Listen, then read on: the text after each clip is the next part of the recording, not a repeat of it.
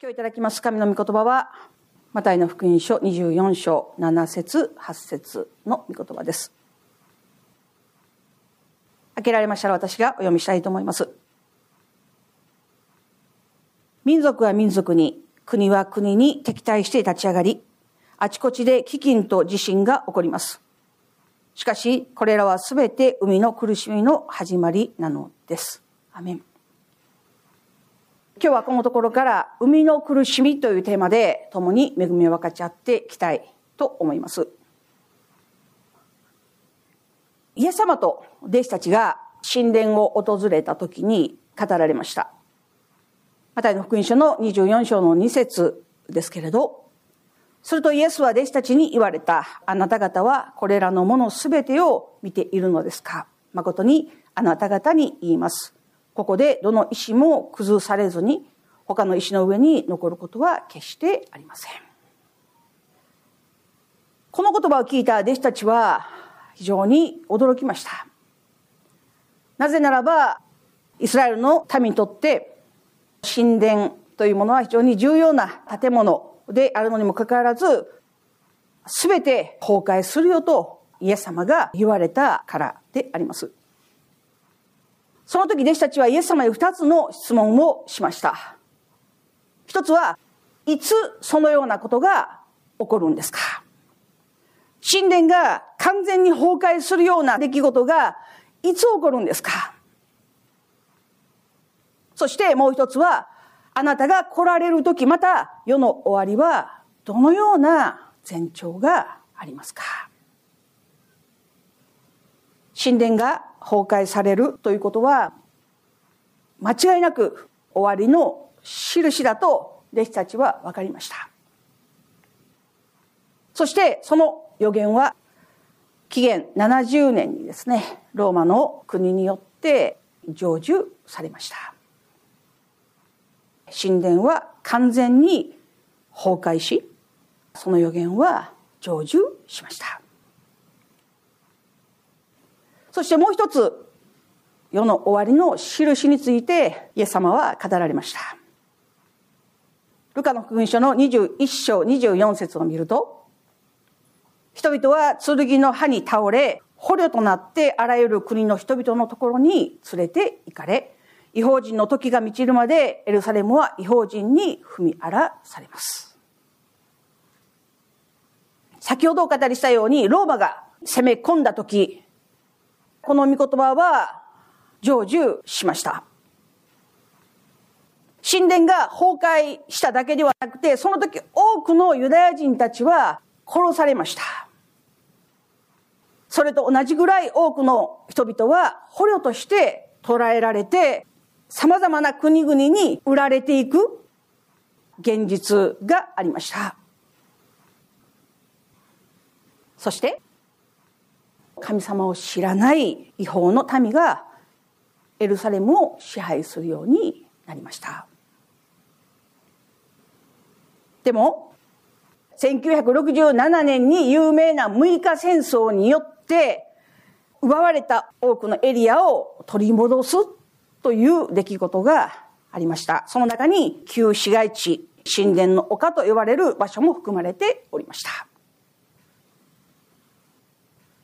でも、イスラエルが神殿の丘を取り戻すことができても、違法人が踏み荒らすという状態から解放されているわけではないということを理解していただきたいと思います。でも、イエス様が語られた御言葉によると、違法人が踏み荒らす時は必ず終わります。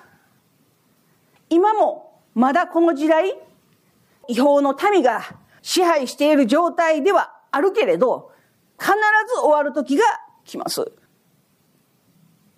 その時、世界のすべての時間が次のステージに動いていくことになります。それがすなわち、イエス様が再び来られるというフェーズに入っていくことになります。弟子たちが尋ねたのは、時代が終わる時の印は何ですかということでした。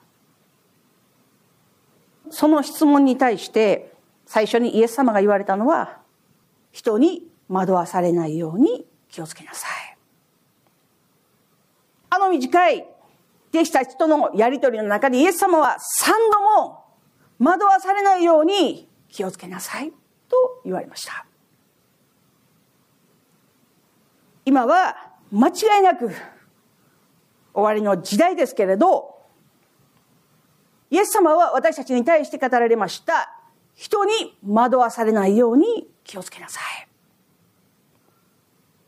私たちにとって異常気象や戦争や迫害や様々な危険よりも最も注意しなくてはならないこと、それは惑わされてはいけないと言われたイエス様の言葉をしっかりと胸に留めておかなくてはならないのではないかなと思うんですけれど、アーメンでしょうか。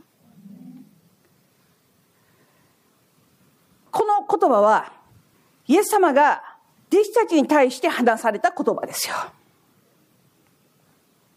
弟子たちはイエス様と3年半共にいました。共に食べ、共に歩み、イエス様の教えを誰よりも身近に聞き、共に生活をした弟子たちであったのにもかかわらず、その弟子たちに対して惑わされてはいけないと言われたんですよね。弟子たちは誰よりもイエス様と近くにいた人たちですよね。誰よりもイエス様のことをよく知っているであろう人たちであるのにもかかわらずイエス様は惑わされてはいけないよと言われました。今日私たちがイエス様と直接出会ったこともない。直接触れたわけでもない。そのイエス様に対してどのようにして自らを守ることができるんでしょうか。どのようにして惑わされないで生きていくことができるんでしょうか。ペテロはイエス様からよく怒られた人ですよね。私たちはペテロを見て非常に親近感を持つのではないかなと思います。でも彼の信仰は飛び抜けた信仰でしたよ。船の中に全ての弟子たちがいたけれど主をどうぞ私においでなさいと言ってください。って言ったのは誰ですか？ペテロですよ。彼は水の上を歩いて溺れてしまったけれど水の上を歩いたのはペテロだけでしたよね。他の弟子たちは船から出ることもできなかった。イエス様と共に歩んだ弟子たちの信仰を見るときにたくさんのことを学ぶことができるのではないかなと思います。でもそんな弟子たちであったのにもかかわらずペテロはイエス様を三度知らないと言いました。その前にあなたは私を知らないと言うよと言われていたのにもかかわらずペテロはイエス様を知らないと言いました。ペテロだけではなくて全ての弟子たちはイエス様を裏切りました。あれほど近しく共に歩んだ弟子たちであってもイエス様を裏切ってしまいました。じゃあ私たちはどうやって自らの信仰を守ることができるんでしょうか。私たち自身を守る唯一のものそれは聖書の御言葉をしっかりと握りしめることではないかなと思います。私たちはイエス様を目で見たことはないけれどこよなく愛しています。なぜならばイエス様がしてくださった御業によって今私たちが救われ神のことされ永遠の命をいただくことができているからですよ。私たちはイエス様から直接聞いたわけではありません。神の御言葉を通して、神が成してくださったこと、漱石から目視録を通して、神様が抱いておられる救済の歴史を知ることによって、神様のご計画、また神様の愛、神様の恵みを知ることができるのではないかなと思うんですけれど、いかがでしょうか？精霊によって書かれた聖書の御言葉を神の霊によって深みまでも知ることができるように求めつつ歩んでいくものでありたいと心から願うんですけれど、アーメンでしょうか。ヨハネは言いました。初めからあったもの。私たちが聞いたもの、目で見たものをじっと見つめて自分の手で触ったもの、すなわちこの命の言葉について、と語っています。ヨハネが語った命の言葉というのは、単に聖書の文字だけの話ではありません。聖書の御言葉を読んでいるから神様のことを深く知ることができるのではありません。神様を知ることができるのは知識ではなくて、その時その時に教えてくださる精霊様の導きによって、神がどのようなお方であり、どのような計画があり、どのような導きを持っておられるかを知ることができるのではないでしょうか。だから私たちは、神の御言葉に親しく触れるとき、祈りつつ、神の語りかけを願いつつ、御言葉に親しく交わるものでありたいと思います。ヨハネは第一の手紙で語っています、この命の言葉が現れましたって。すなわち、この命の言葉とは、イエス様そのものですよね。イエス様が語られた言葉は、命の言葉だけれど、命の言葉が形となって現れたお方がイエス様なんです。だから、イエス様が語られること、行われること、すべては命の言葉なんですよ。そしてその命の言葉は、イエス様が語られたように私は神の国で見たこと、聞いたことしか語りませんって。イエス様が語られたこと、行われたことは全て父なる神様の御心であり、お心であるということを知らなくてはならないと思います。だから、イエス様語られました。私を見た者は父なる神を見たんですって。私と父とは一つですとイエス様語られました。私はヨハネの言葉を聞くときに本当にすごいなと思います。イエス様は100%神様ですよね。でも100%人間ですよ。私たちと何ら変わらない人間ですよ。でもそのお方が私と父とは一つですと言い切ることができるということ。いや、それは神様だからじゃないんですか。イエス様は神の子だから、そのように言うことができるんじゃないんですか。と考えるかもしれません。でも、イエス様は完全な神であられるとともに完全な人間です。そして、イエス様がなされたこと、すべては私たちがしなくてはならない模範を示しておられるということを決して忘れてはならないと思います。ああ、それは神様だから、イエス様だから、ああ、イエス様すごいね、素晴らしいね。私にはできないけどね。という生き方は、クリスチャンには認められてはいない。イエス様がされたすべてのことは、私たちがその後に従っていくことができるように示してくださった模範であるということを知らなくてはならないと思うんですけれど、アーメンでしょうか。聖書の御言葉を通して、イエス様を見るとき、私たちの足元を照らしてくれる唯一の正しい光だということを決して忘れてはならないと思います。聖書の言葉は灯火ですよね。私たちが惑わされない自らを守る唯一の術は神の御言葉に親しく触れ、そしてその中からイエス様と出会い、交わり、神の御心を知ることではないかなと思うんですけれど、アーメンでしょうか。イエス様は今日の御言葉を通して語られました。民族は民族に、国は国に敵対して立ち上がり、あちこちで飢饉が起こります。地震が起こります。でも、これらすべては海の苦しみの始まりですと言われました。去年からロシアとウクライナの戦争が始まって、私たちの感覚の中で戦争がそんなに遠い問題ではなくなってきているんじゃないかなと思います。でも私たちが知らなかっただけで、戦争が起こっていない時はない。いつもどこかで民族は民族に、国は国と戦って争いながら歴史は進んでいます。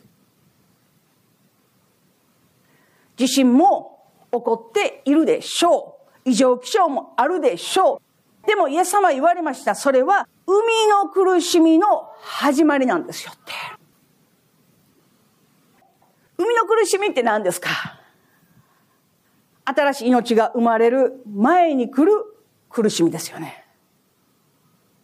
もっとわかりやすく言えば、陣痛ですよね。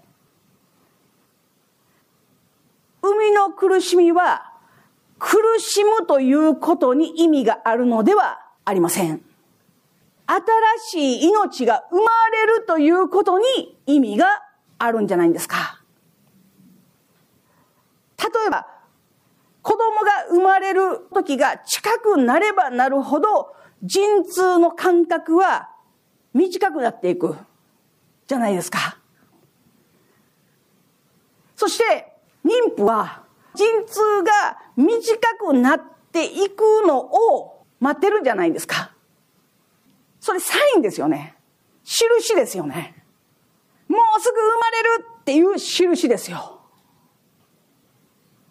陣痛が、その痛みが、苦しみが、この世界が痛むその感覚が狭くなっているとき、イエス様が言われたそれは海の苦しみなんですよって。新しい命が生まれるんですよと言われた言葉に目を向けなくてはならないと思いますよ。私たちは希望を見ずして今の苦しみを耐えることができるほど強くないと思います。でも新しい命を抱いた時に大きな大きな喜びを得ることができるんじゃないんですか。それが海の苦しみですよね。地震があります。飢饉があります。観難があります。迫害があります。愛が冷えていきます。すべてのものは変わってしまいます。でもこれは海の苦しみの始まりですよ。何が生まれるんですか？神の国の新しい命がこの地に到来することの始まりだとイエス様は言われたんですよ。神の国が訪れます。神様が治められるその国が到来します。すべては新しい命に向かう過程に今私たちは生きているということを忘れないでいただきたいと思います。神様の国の到来と海の苦しみを同列に並べてどちらを選ぶんですかというような問いかけは成立しないと思いますよ。母親がどんな痛みであってもその痛みに耐えて新しい命の誕生を迎えるように歴史の中で起こる様々なこと人生の中で起こる痛み現実に押しつぶされそうになる出来事があったとしても私たちはその向こうにある新しい命、神の国の到来、その希望を持ちながら歩んでいくものでありたいと心から願いますよ。パウロはどうして捕らえられた獄の中で賛美し祈ることができたんでしょうか？どこでやっても昨日も今日もいつまでも変わることのないイエス・キリストが共にいたからですよ。私たちの環境は変わるでしょう。状況も変わるでしょう。私たちの心も変わります。いや、私たちの信仰も変わります。感情も変わります。でも、イエス様は昨日も今日もいつまでも変わることのないお方であるということを心から感謝をしたいと思います。これがどれくらい大きな恵みであるかということを私たちはもう一度深く知る必要があるんじゃないかなと思いますよ。そのことをよく描いているのが、宝刀息子と父親ではないでしょうか。私たちがどんなに道を外れても、神の御心から外れても、方向転換して、神のもとに立ち返ろうと思った時に神はいつも変わらないお方なので、見てを広げて私たちを待っていてくださるという。これから終わりの時代を生きるときに様々な出来事が起こるでしょう。ひょっとしたら神がどこにおられるのかと思うような出来事に出会うこともあるかもしれない。でも、ただ一つ言えること、それは、私たちの感情が変わっても、神は決して変わられるお方ではないということです。そして、その変わられることのないお方が語られたことは一つ一つもまた永遠に変わることがないということを心から感謝します。だから私たちは神の言葉に信頼を置くことができるんですよ。コロコロコロコロ変わるような人の言葉や約束にどのような意味があるでしょうか？でも神様は、イエス様は決して約束をたがわれることのないお方であるということを心から感謝をしたいと思います。私たちは戦争が起こらないようにと祈るものではありません。なぜならば戦争は起こります。迫害は起こります。飢饉も来るでしょう。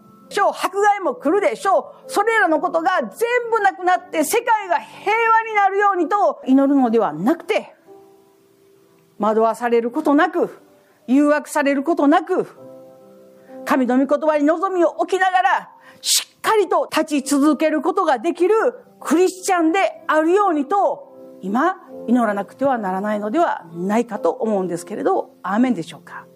失敗もするでしょう。間違いも犯すでしょう。でも、速やかに悔い改めて、神のもとに立ち返る私たちでありたいと思います。お祈りしたいと思います。イエス様ありがとうございます。今日このようにして、共に御言葉を分かち合うことができたことをありがとうございます。主どうぞ一人一人の心にあなたの御言葉が蓄えられ、さらにあなたをよく知り、深く知り、あなたの御心を知るものとならせてくださいますように心からお願いいたします。主の皆あがめます。感謝して、愛する主イエスキリストの皆によって、今にお祈りをお捧げいたします。アメン。